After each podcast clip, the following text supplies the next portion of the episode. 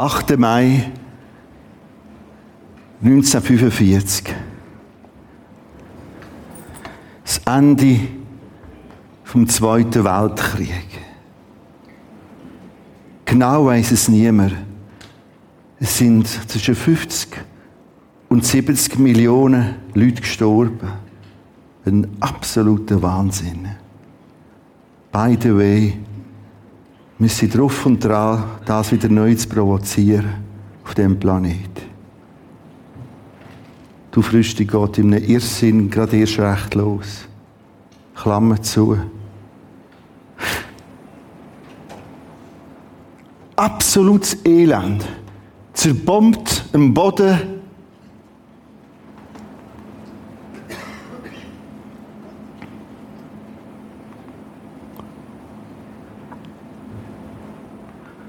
Völker gespalten in Ost und West. Deutschland aufgespalten in ein Ostteil, in links blau in einen Westteil. Rechts Deutsche Demokratische Republik, klingt ja sehr fröhlich und friedlich. DDR, Berlin als Hauptstadt, links Bundesrepublik Deutschland, Bonn. Berlin selber nochmal aufteilt in Ost und West. Der rote Teil wird zum eingepferchten Gefängnis.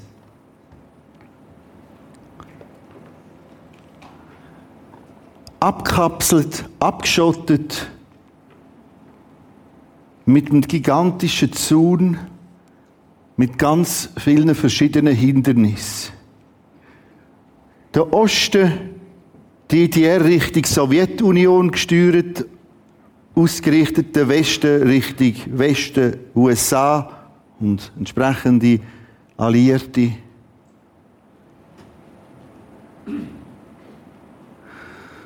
Im Osten gibt es unter anderem den Staatssicherheitsdienst, abgekürzt Stasi, Staatssicherheit. Und heute haben wir ein Mitarbeiter vom Stasi, damaliger Stasi, mit als Talkgast. Vielen ist die Grenze zum Verhängnis geworden.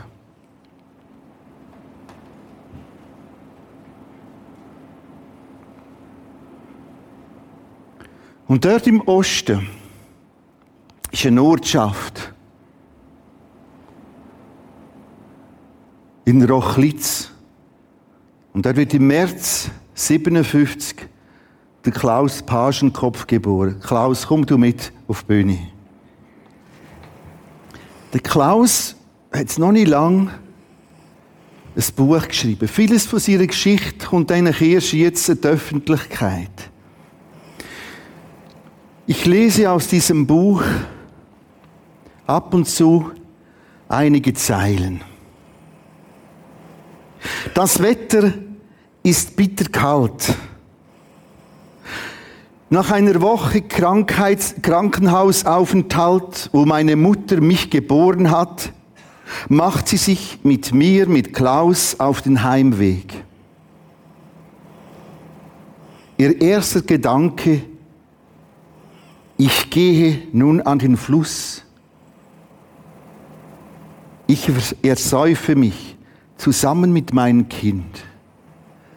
Das war dein Start. Weshalb? Meine Mutter war alleinstehend. Äh, mein Vater saß zu der Zeit im Gefängnis und wurde dann äh, in die Bundesrepublik abgeschoben. Und es war niemand da. Meine Oma wollte zwar die Wohnung ein bisschen vorbereiten, aber die lag mit Grippe im Bett und meine Mutter kam nach Hause in eine Wohnung, keine Heizung, nichts geheizt, eiskalt, kein warmes Wasser, nichts. Und sie war einfach am Ende. Sie wusste sich nicht zu helfen.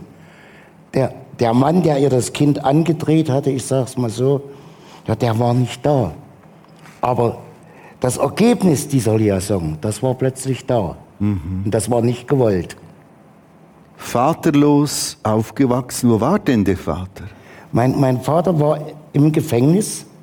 Der äh, hat eine politische Straftat begangen und ich habe ihn nie gesehen. Er ist nach der Verbüßung der Haftstrafe von acht Jahren direkt in die Bundesrepublik ausgewiesen worden.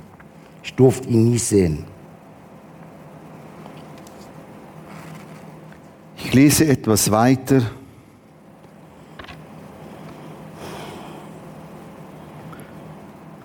Du warst im Alter von elf, zwölf Jahren, das bist du.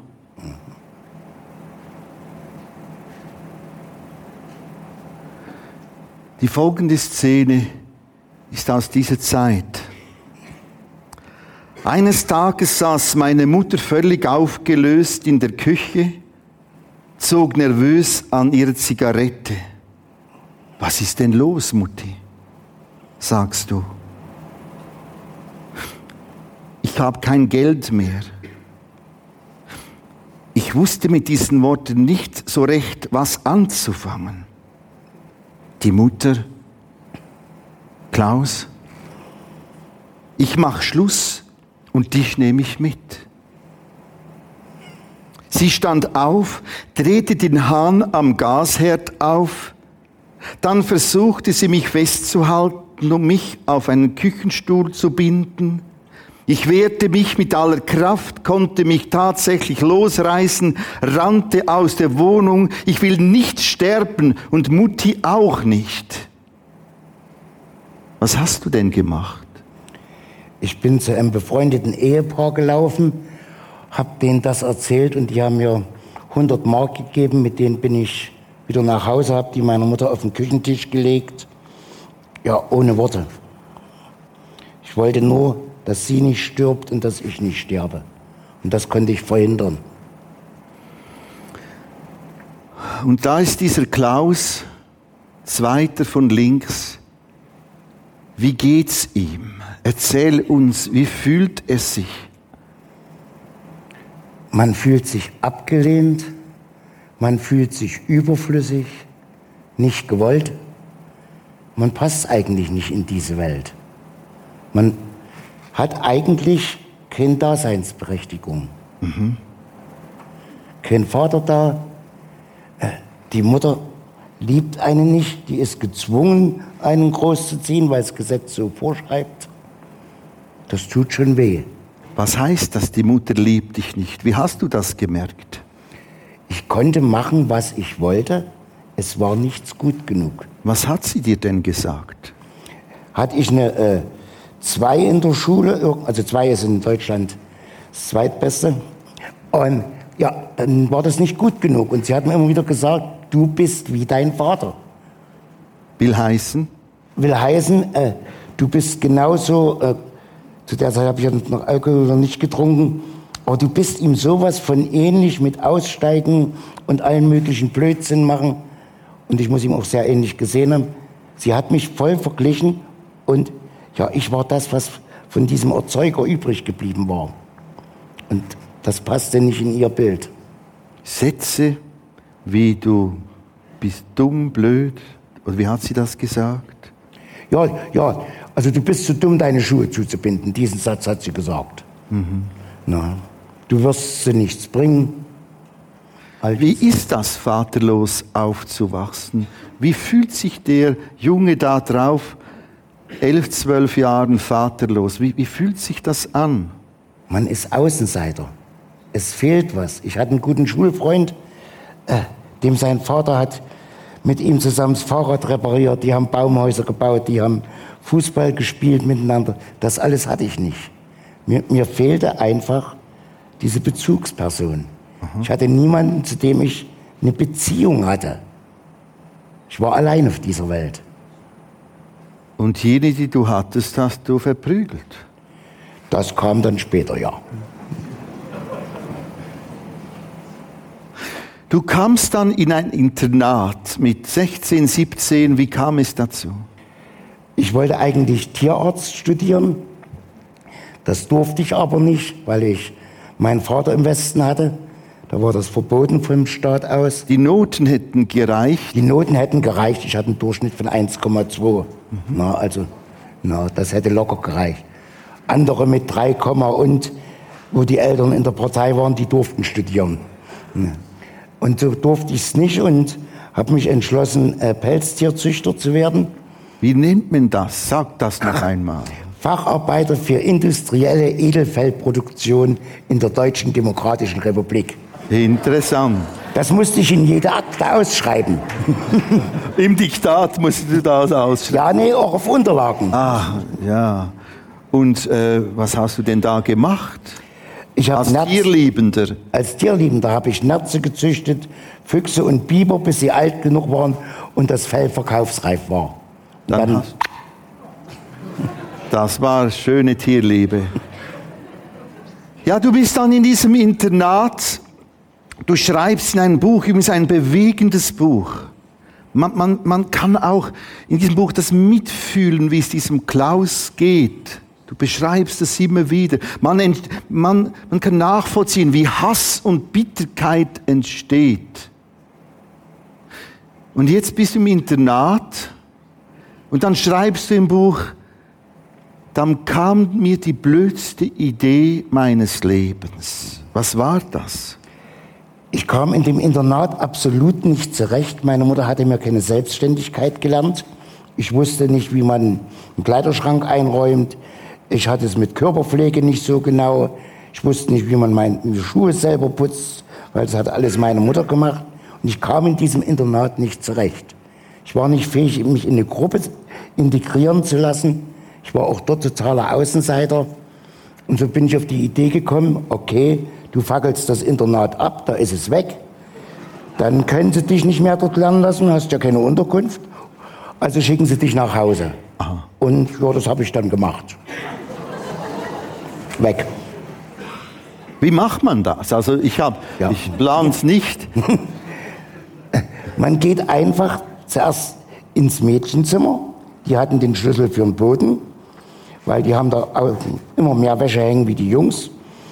Und dann nimmt man sich so ein Kleidungsstück von einem Mädchen von der Leine und nimmt ein bisschen Benzin und fackelt das an, tut es in den Schrank, der Rest passiert von alleine. Braucht man sich nicht kümmern. Und dann geht man mit einem Kollegen, mit dem ich auf dem Zimmer gelegen habe, in die Kneipe und trinkt ein Bier. Man hört die Sirene, weiß, okay, es hat geklappt und trinkt noch ein Bier. Das war mit 17 Und jetzt bist du ein Brandstifter von einem ganzen Internat. Und sehr schnell meldet sich die Polizei. Wie haben Sie gemerkt, dass du es bist? Ich war noch etwas naiv in der Sache, später war ich cleverer.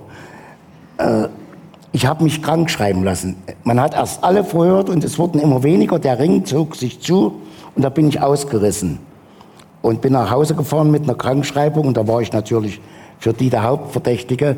Und die Methoden, äh, die kannte ich damals noch nicht. Also man hat mich einfach überführt.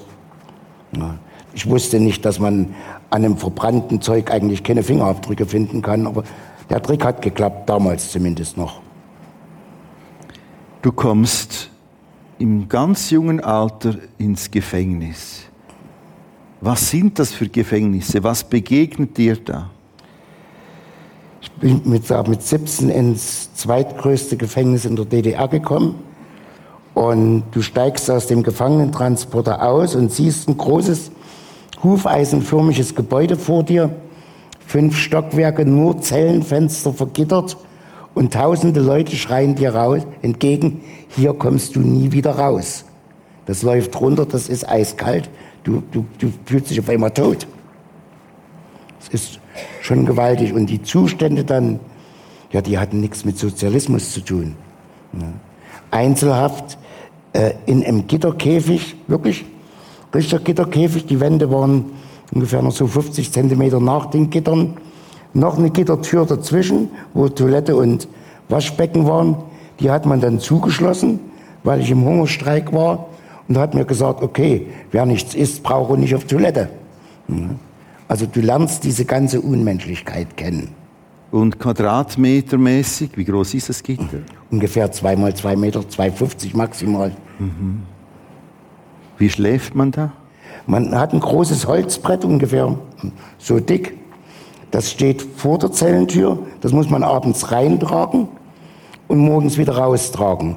Und das Ganze noch äh, bei einer Hungerverpflegung. Man bekommt nur früh und abends zwei Scheiben Trockenbrot mit äh, dreimal am Tag ein Becher, wie sagt man bei Hauskaffee, sag ich mal, und jeden dritten Tag ein warmes Essen. Matratze? Nix. Aha. Nix. Eine, eine äh, Raufaser-Wolldecke, sag ich mal. Licht? Licht brannte Tag und Nacht. Brannte Tag und Nacht Licht. Was machte das mit dir gegenüber auch dem Staat, dem Sozialismus? Es erzeugt Hass. Es erzeugt abgrundtiefen Hass. Und gleichzeitig aber auch die Wehrlosigkeit. Du bist da drin gefangen, du kannst ja nichts machen. Und irgendwo willst du denen das heimzahlen. Du guckst auf den Tag der Entlassung hin und denkst dann, das ist schon ein Prozess, der da wird. Du, du wirst abgestumpft, aber äh, es ist schwer. Es kommt dann doch zur Entlassung. Du genießt etwas die Freiheit, machst eine Reise, bist weg von zu Hause und zu Hause stirbt die Mutter, du bist 21 Jahre alt. Du hörst nichts davon, man meldet sich nicht bei dir. Als du nach Hause kommst, ist die Mutter schon beerdigt. Den Hausrat, den haben die Verwandten unter sich vererbt, organisiert. Wie war das? Du fühlst dich hilflos. Du äh, kommst nach Hause, hast erstmal den Verlust. Ich habe es in dem Moment wirklich auch als Verlust empfunden, obwohl Riesendifferenzen zwischen meiner Mutter und mir waren, aber in dem Moment war sie plötzlich nicht mehr da. Und äh, die Verwandtschaft hat bestimmt, welche Bilder sie mitnehmen, den Schmuck, den sie wieder mitnehmen. Meine eigene kleine Wohnung war schon gekündigt. Ich hatte gefälligst in die Wohnung meiner Mutter zu ziehen, ohne Mitspracherecht, ohne alles. Und an dem Tag habe ich gesagt, ihr könnt mich alle mal, ich steige bewusst aus diesem Leben aus. Ich will nichts mehr mit Zivilisation zu tun haben. Stichwort Alkohol, das hat dann immer mehr um sich gegriffen, auch Prügeleien, ja. Delikte. Ja, ich bin dann nur noch sporadisch arbeiten gegangen, habe Alkohol in Unmengen getrunken, habe auch Unmengen vertragen, wusste nicht, dass ich mich auf dem Weg in die Alkoholabhängigkeit begebe, hat mir auch niemand gesagt und Mädchendisco, Einbrüche von irgend, wenn du nicht arbeiten gehst, verdienst du ja nichts. Und von irgendwas muss man ja leben. Also Einbrüche in Betriebskantinen, Kleingärten und so weiter. Prügeleien, also alles Mögliche, ganze Palette. In dir diese Wut auf den Staat, irgendwie kommst du zu einem Mikrofon. An diesem Mikrofon ist ein Tonbandkassettenrekorder angehängt und du sprichst und schreist deine ganze Wut da hinein auf diese Kassette. 45 Minuten lang. Was hast du dort auf dieses Band gesprochen und weshalb auf dieses Tonband? Ich brauchte einfach äh das Tonband war mein Gegenüber, wo ich den Frust loswerden konnte. Aha. Und das widerspricht auch nicht. Und äh, so habe ich dort äh, die ganzen Zustände, die ganzen unmenschlichen Zustände in Haftanstalten der DDR drauf gesprochen und habe das Ganze äh, gipfeln lassen in dem Satz, schlag die führenden Köpfe tot, dann ist die DDR nicht mehr rot. So war der Hass. Also rot war das Symbol für die kommunistische ja. Partei. Ja. Und es war für mich einfach eine Erleichterung. Hattest du niemanden außer das Tonband? Äh, ich hatte Freunde, okay, aber äh, man hat das nicht öffentlich, man hat sich das auch öffentlich nicht getraut. Und so hast du im Geheimen diesem Tonband diesen ganzen Scheiß und Schmerz anvertraut. Ja. Jetzt kommt genau dieses Band in die Hände der Stasi, des Staatssicherheitsdienstes. Wie kam es dazu? Äh, ich hatte ja gesagt, ich bin nur noch sporadisch arbeiten gegangen, aber mein Chef äh, wollte mir helfen. Und er hat mir angeboten, von der Stadt aufs Dorf zu ziehen und ein kleines Haus zu kaufen. Ich hatte natürlich kein Geld. Und hat er gesagt, okay, wir strecken dir das vor, was, wir, was äh, Anzahlung für den Bankkredit ist und du überlässt uns die Garage, die zum Haus gehört, für den Firmenwagen. Ich habe ja gesagt, bin nach Rochlitz in die Kneipe gegangen. Der Kellner suchte eine Garage, also habe ich dem Kellner die Garage verkauft für 3000 Mark damals. Und habe mir mit dem Freunden Bunden gemacht eine Nacht in Leipzig und das Tonbandgerät gekauft. Ja, und irgendwann wollte mein Chef seinen Firmenwagen in die Garage stellen, da stand aber schon einer. Und da ist er äh, energisch geworden, hat mir gekündigt und hat aus dem Haus alles rausgeholt, was ich zu Geld machen kann, äh, was sie zu Geld machen konnten, um einfach ein bisschen wenigstens was wieder reinzukriegen. Und er war Parteigenosse und hat das Band dann der Stasi gegeben.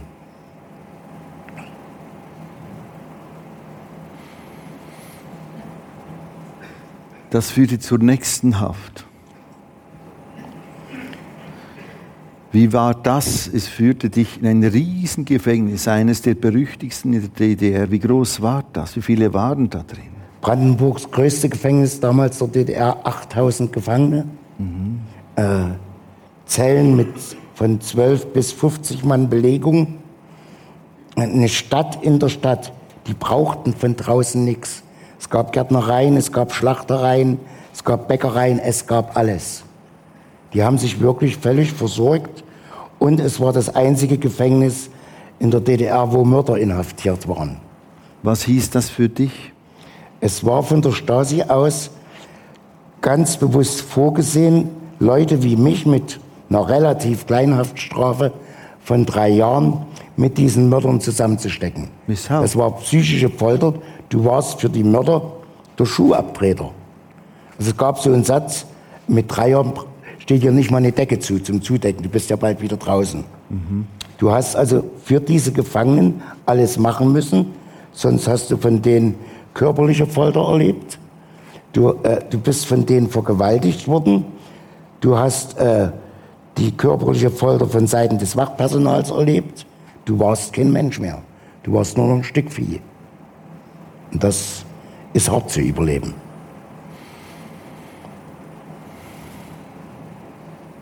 Dann hat die Bitterkeit noch mehr zugenommen. Der Hass, auch wieder Einzelhaft.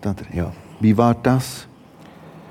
72 Tage in Einzelhaft, ohne dass du irgendwo, äh, du bekamst kein Buch, du bekamst keine Zeitung, du durftest an niemanden schreiben, äh, du durftest nicht mal alleine Schach spielen, gar nichts.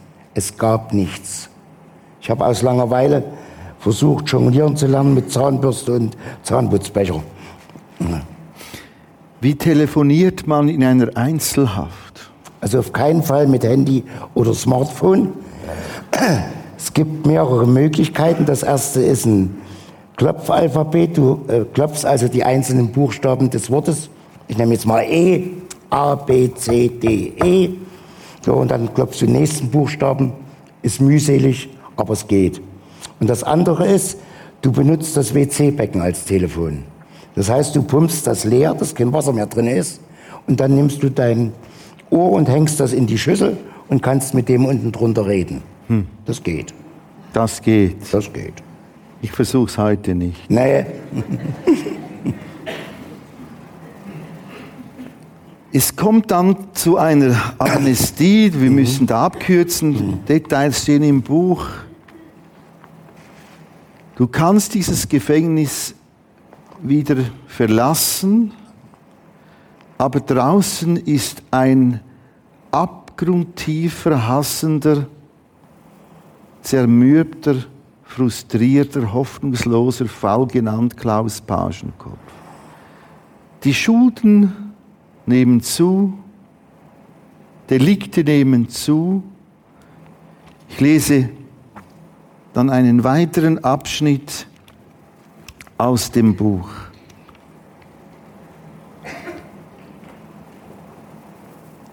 Ein Mann meldet sich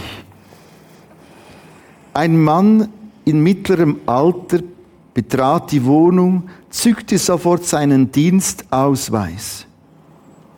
Ich bekam einen Schreck. Der Mann, wir haben sie lange genug beobachtet und sie sind der für uns geeignete Mann. Wir brauchen alle möglichen Informationen über alle möglichen Leute. Sind Sie bereit, mit uns zusammenzuarbeiten?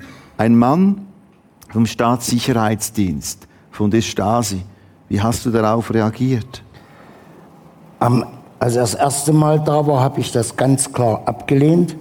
Ich wollte ihn sogar rausschmeißen, obwohl das wäre nicht gelungen. Ich wollte sogar die Polizei holen, hätte mir aber auch nichts genützt. Ja. Ich habe abgelehnt, aber er hat gesagt, ich komme wieder. Mhm. Und eine Woche später kam er wieder und hat mir die Pistole auf die Brust gesetzt, hat mir alle Delikte, die ich hatte, im Einzelnen erzählt und hat gesagt, wenn du jetzt nicht unterschreibst, bist du morgen dort, wo du hergekommen bist.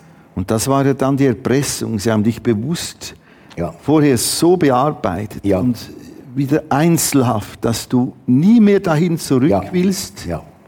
Damit du jetzt unterschreibst. Und sie haben gemerkt, der Pagenkopf hat etwas Grips im Kopf und den könnten wir schon gebrauchen. Ja.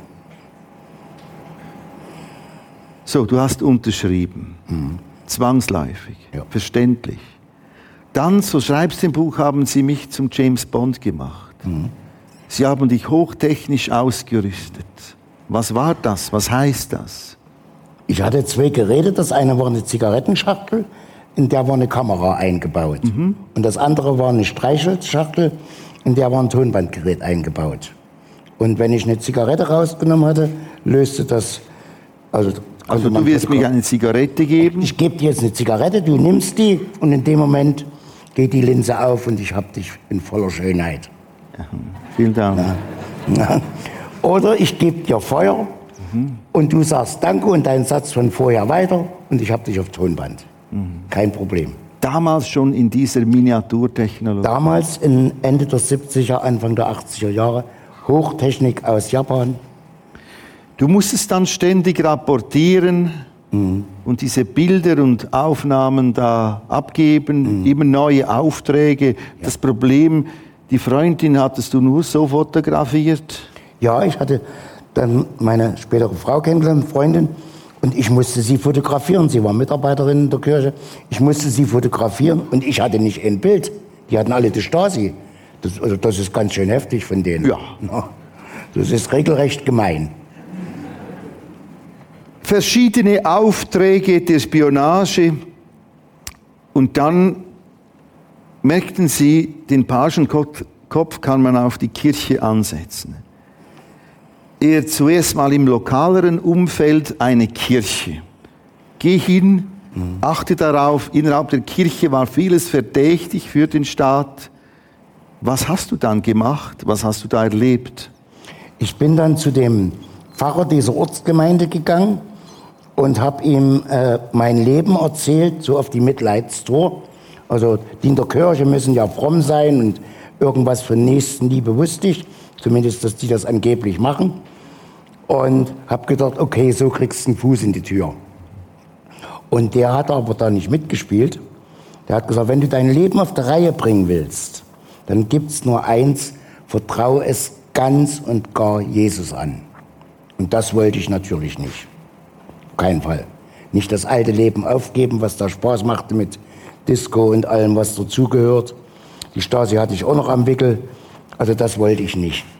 Und ich bin dann zur Stasi gegangen, wir hatten wieder ein Treffen und habe gesagt, der will, dass ich mein Leben Jesus anvertraue. Was soll ich denn machen? Und da sagte der Stasi-Offizier zu mir, pass auf, du kriegst jetzt den Befehl, du vertraust dein Leben Jesus an. Also bin ich wieder zu dem Pfarrer und konnte eine Woche später der Stasi sagen, Befehl ausgeführt. Es war für mich eine glatte Lüge. Äh, ich habe dieses Übergabegebet gesprochen. Äh, er hat mich nach Schuld gefragt, war ja kein Problem. Ich brauchte aus den Bettensäcken, die ich hatte, bloß was rausnehmen. Und habe ihm da irgendwas erzählt. Er hat mir die Vergebung zugesprochen, hat mich auch noch gefragt, bist du dir sicher, dass dir das vergeben ist? Jawohl, Herr Pfarrer. Bist du dir sicher, dass du jetzt bei Jesus ankommst? Jawohl, Herr Pfarrer. Es war eine glatte Lüge. Und jetzt wird das ganze Flickwerk immer komplizierter. Da ist deine Haupttätigkeit als Stasi, das war auch äh, ein Einkommen, ein, man verdient da oder verdiente da. Dann bist du in der Kirche, dann hast du dich noch in ein Mädchen der Kirche verliebt, die durfte das natürlich nicht wissen und so wird das immer wie komplizierter. Der nächste Auftrag, nein, wir wollen da noch einen Moment stehen bleiben. Etwas hat dich aber da drin fasziniert. Ich bin in einen kleinen Hauskreis reingekommen und die haben mich so geliebt, wie ich war. Die haben mich so angenommen, wie ich war, obwohl sie meine ganze Vergangenheit kannten. Auf dem Dorf kennt jeder jeden. Außer der Stasi-Geschichte. Außer der Stasi-Geschichte, das ist klar. Aber die wussten alles von mir. Die haben, äh, der Pfarrer hat sich rührend um mich gekümmert, obwohl man ihm gesagt hat, bei dem Pagenkopf brauchst du keine Mühe geben, der ist ein hoffnungsloser Fall. Er hat nicht aufgegeben, die haben nicht aufgegeben. Eine ältere Frau hat zu mir gesagt, Klaus, wenn du willst, will ich dir Mutter sein. Meine mhm. war ja gestorben. Und das ist sie geworden, ohne Adoptionsurkunde, ohne alles. Sie ist wirklich Mutter geworden, dann später auch Oma unserer Kinder. Das hast du auch positiv erlebt. Das habe ich positiv erlebt. Wie hast du das? Was ist das positiv? War das positiv? ich habe das erste Mal in meinem Leben Liebe und Annahme erfahren. Aha. Und bin nicht, obwohl ich täglich jede Menge Mist gebaut habe, zumindest in den ihren Augen, äh, haben sie mich nicht verurteilt. Aha. Ich hab, bin nicht für den Mist mehr bestraft worden, sondern mir ist immer wieder gesagt worden, Klaus, okay, das war nicht in Ordnung, aber du kannst jederzeit bei Gott neu anfangen. Und das war das, was nach und nach dann eine Wende bewirkt hat. Du, du, weil du bis in den engsten Kreis vorgedrungen bist, bis in die Hauskreise, musst du dir auch noch eine Bibel besorgen. Ja, ich brauchte eine Bibel und die habe ich von der Stasi bekommen. Die haben die mir bezahlt. Als ich dann später geheiratet habe, haben die auch der Hochzeit bezahlt. Und äh, die Eheringe, die gab es damals bloß gegen Westgeld, also zumindest die, die wir haben wollten. Also haben die mir auch noch das Geld, das Westgeld gegeben für die Eheringe. Sie waren nicht so. Ne? Auch von der Stasi? Auch von der Stasi. Ja. So. Die haben sich Mühe gegeben. Ja. Ich sage mal so, die haben mit allem gerechnet, aber nicht mit der Realität Gottes. Aha. Das ist ja das Entscheidende. Die haben gedacht, na gut, Kirche, okay, lass die lieben Leute nur an Gott glauben. Aber dass Gott existiert, Aha. damit konnten das sie nicht rechnen. Und das war ihr Nachteil. Dann der nächste Auftrag, noch ein größeren. Damals Karl-Marx-Stadt, heute Chemnitz, war ein richtig geistlicher Aufbruch unter dem Pfarrer Theo Lehmann. 5.000, 6.000 Jugendliche im Gottesdienst. Das war natürlich verdächtig für die Stasi. Pagenkopf, nächster Auftrag, wir müssen mhm. den ausspionieren. Mhm. Wie war das? Es war so, dass meine spätere Schwiegermutter in der Kirche angestellt war, als äh, Küsterin, Kirchnerin, also Veranstaltungsvorbereitungen reine Machtdienste und meine damalige Freundin in der Kirche äh, ein diakonisches Jahr gemacht hat in Jugendarbeit. Und so hatte ich Zugang zu den Räumen, wo sich die Mitarbeiter um Theo Lehmann trafen mit Theo. Ich konnte dort dabei sein, alles hören.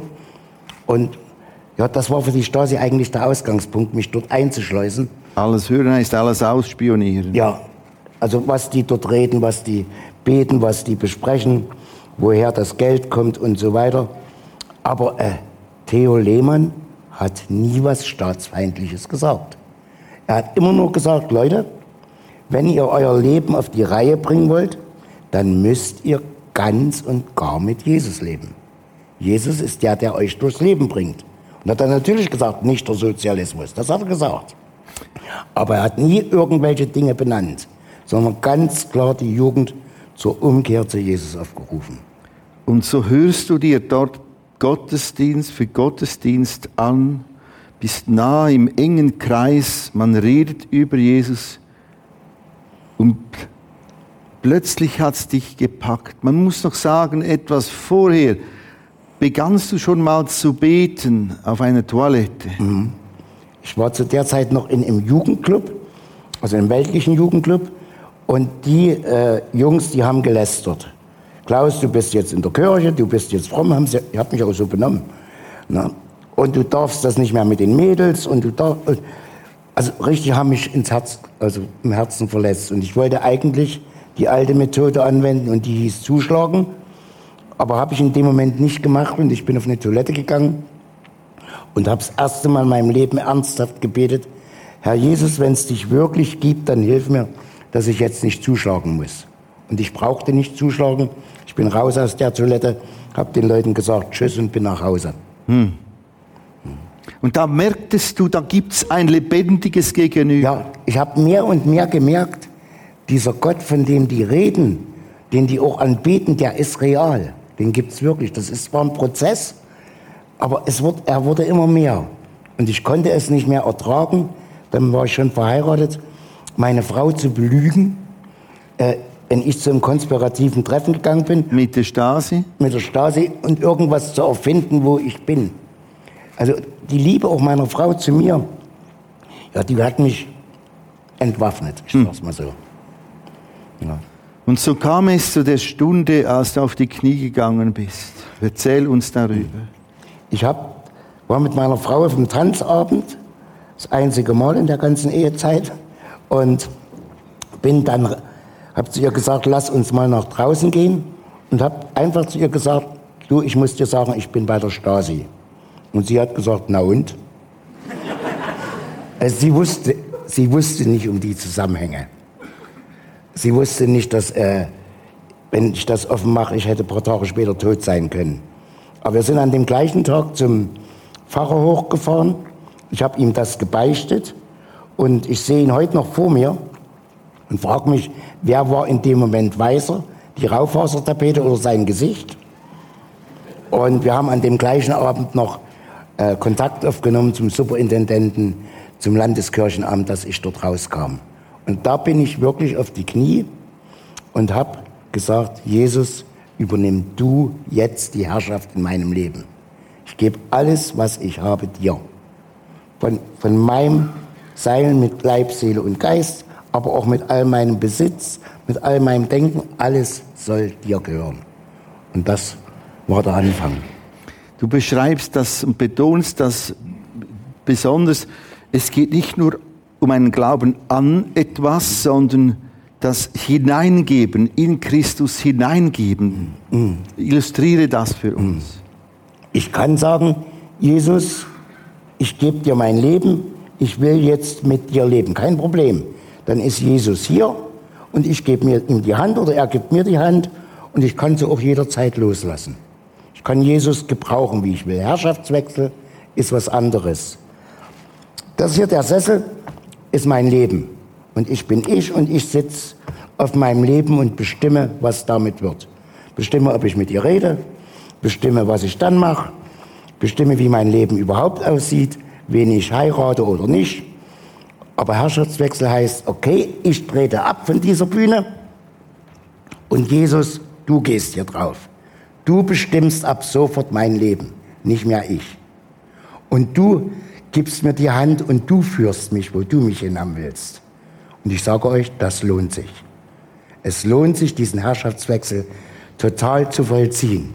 Nicht nur irgendwo zu glauben, nicht nur irgendwo zu sagen, ja Jesus, du bist gut und ich will mit dir, sondern das alte Leben total aufzugeben und ein neues Leben von Jesus zu empfangen und ihn Herr sein lassen. Und dann habe ich Jesus als großen Freund, dann habe ich Jesus als Bruder. Ich bin Einzelkind, ich habe hier so viele Geschwister, wenn ich hier rundherum gucke. Und ich habe einen Vater, der nichts falsch macht. Ich habe einen Vater, ich, der ich nie einen Vater gesehen habe, durfte einen Vater erleben, zu dem ich heute noch mit 61 kommen kann und auf den Schoß klettern kann und sagen, okay Papa, ich brauche mal jetzt deinen Trost, mir geht's gerade schlecht. Und das erwirkt der Herrschaftswechsel. Ein Bibeltext, der dir wichtig ist, steht im 2. Korintherbrief, Kapitel 5, 17, der illustriert das nochmals. Ist jemand in Christus, hat sich Christus gegeben, hineingegeben, zu ihm, ist er eine neue Kreatur. Das Alte ist vergangen, siehe, Neues ist geworden. Wie ist es zu verstehen? Ist jemand in Christus? Ich lasse Jesus in mein Leben rein, total. Wie ich eben gesagt habe, er hat die Herrschaft, er bestimmt, was ich tue, er führt mich, ich bin mit ihm verbunden.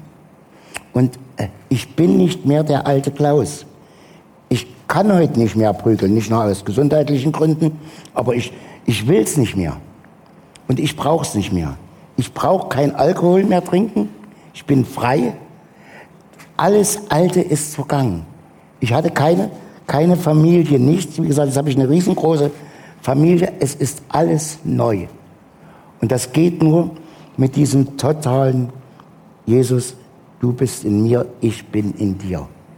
Und im Urtext steht bei diesem Vers, das Neue ist im Werden. Ich gehe jetzt 34 Jahre diesen Weg mit Höhen und Tiefen. Und das ist ein Prozess. Du bist damit nicht fertig. Und äh, es gibt viele Christen, die meinen, okay, wenn du einmal mit Jesus angefangen hast, muss dein Leben gerade auslaufen. Nee, muss es nicht. Äh, ich habe diese Höhen und Tiefen erlebt und ich kann jedem nur sagen, verurteile niemanden, der mal fällt. Aber keiner kann tiefer fallen als in Gottes Arme. Und die sind überall. Ob du so tief fällst oder ganz weit runter. Gott fängt dich auf. Und es gibt in der Bibel das Wort hoffnungslos nicht. Ihr könnt sie von vorne bis hinten durchlesen. Wer mir das Wort hoffnungslos zeigt, dem gebe ich ihn aus. Es gibt das Wort nicht. Gott kennt das Wort Hoffnung Gott kennt das Wort hoffnungsvoll, aber Hoffnungslosigkeit gibt es bei Gott nicht. Dem Pfarrer haben sie gesagt, ist ein hoffnungsloser Fall. Und ich sage, es gibt bei Gott keine hoffnungslosen Fälle. In Christus hinein sich ihm verschenken. Klaus ist auch anschließend da und auch hinten Prisma Gebet. Wenn du sagst, genau das will ich, genau das mache ich jetzt, komm mit dazu. Auch er kann dir helfen, mit dir beten. Wir müssen jetzt ganz kurz abschließen. Erst vor zwei Jahren gab es die Möglichkeit und wahrscheinlich auch die Freiheit und den Mut, diesem Pfarrer Theo Lehmann zu sagen, Herr Pfarrer, ich war Ihr Spitzel. Das war dann sehr, sehr bewegend. Unterdessen arbeitest du einem Team mit, mit ihm zusammen. Und als Start von diesem Team hat er dich gesegnet. Ja. Erzähl das noch kurz. Ich habe ihm das dann in einer Situation, wo ich ihn mal getroffen habe, gebeichtet. War mir ganz klar, ist der einzige Moment. Und dann bin ich in äh, ein Evangelisationsteam eingestiegen, Zeltevangelisation in, im ganzen deutschsprachigen Raum. Und er hat mich als Mitarbeiter dafür eingesegnet. Also der Pfarrer, den ich bespitzelt habe, segnet den ehemaligen Spitzel ein. Und er schreibt dann dazu, er hat mich dann gefragt, ob er das äh, offen machen darf.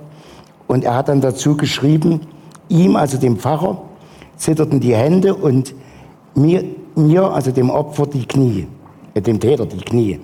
Aber jetzt sind wir Brüder in Jesus. Und das ist wunderbar. Er ist mir ein sehr väterlicher Freund geworden. Betest du noch mit? Ja. Herr Jesus, danke jetzt für diesen Gottesdienst. Danke, dass du auf Krummlinien gerade schreibst. Danke, dass es bei dir keinen hoffnungslosen Fall gibt, weil du selber die Hoffnung bist. Und das bitte ich dich jetzt für jeden, der hier ist, dass du dort, wo jetzt vielleicht Dunkelheit ist, neue Hoffnung vermittelst. Dass du dort, wo Ausweglosigkeit ist, Auswege zeigst. Dass du dich hinstellst und zu jedem, der es jetzt nötig hat, sagst, hier bin ich, komm her, ich will in dein Leben, ich will dein Leben bestimmen, weil es nur so gut werden kann. Herr, danke für diesen Tag. Amen. Amen.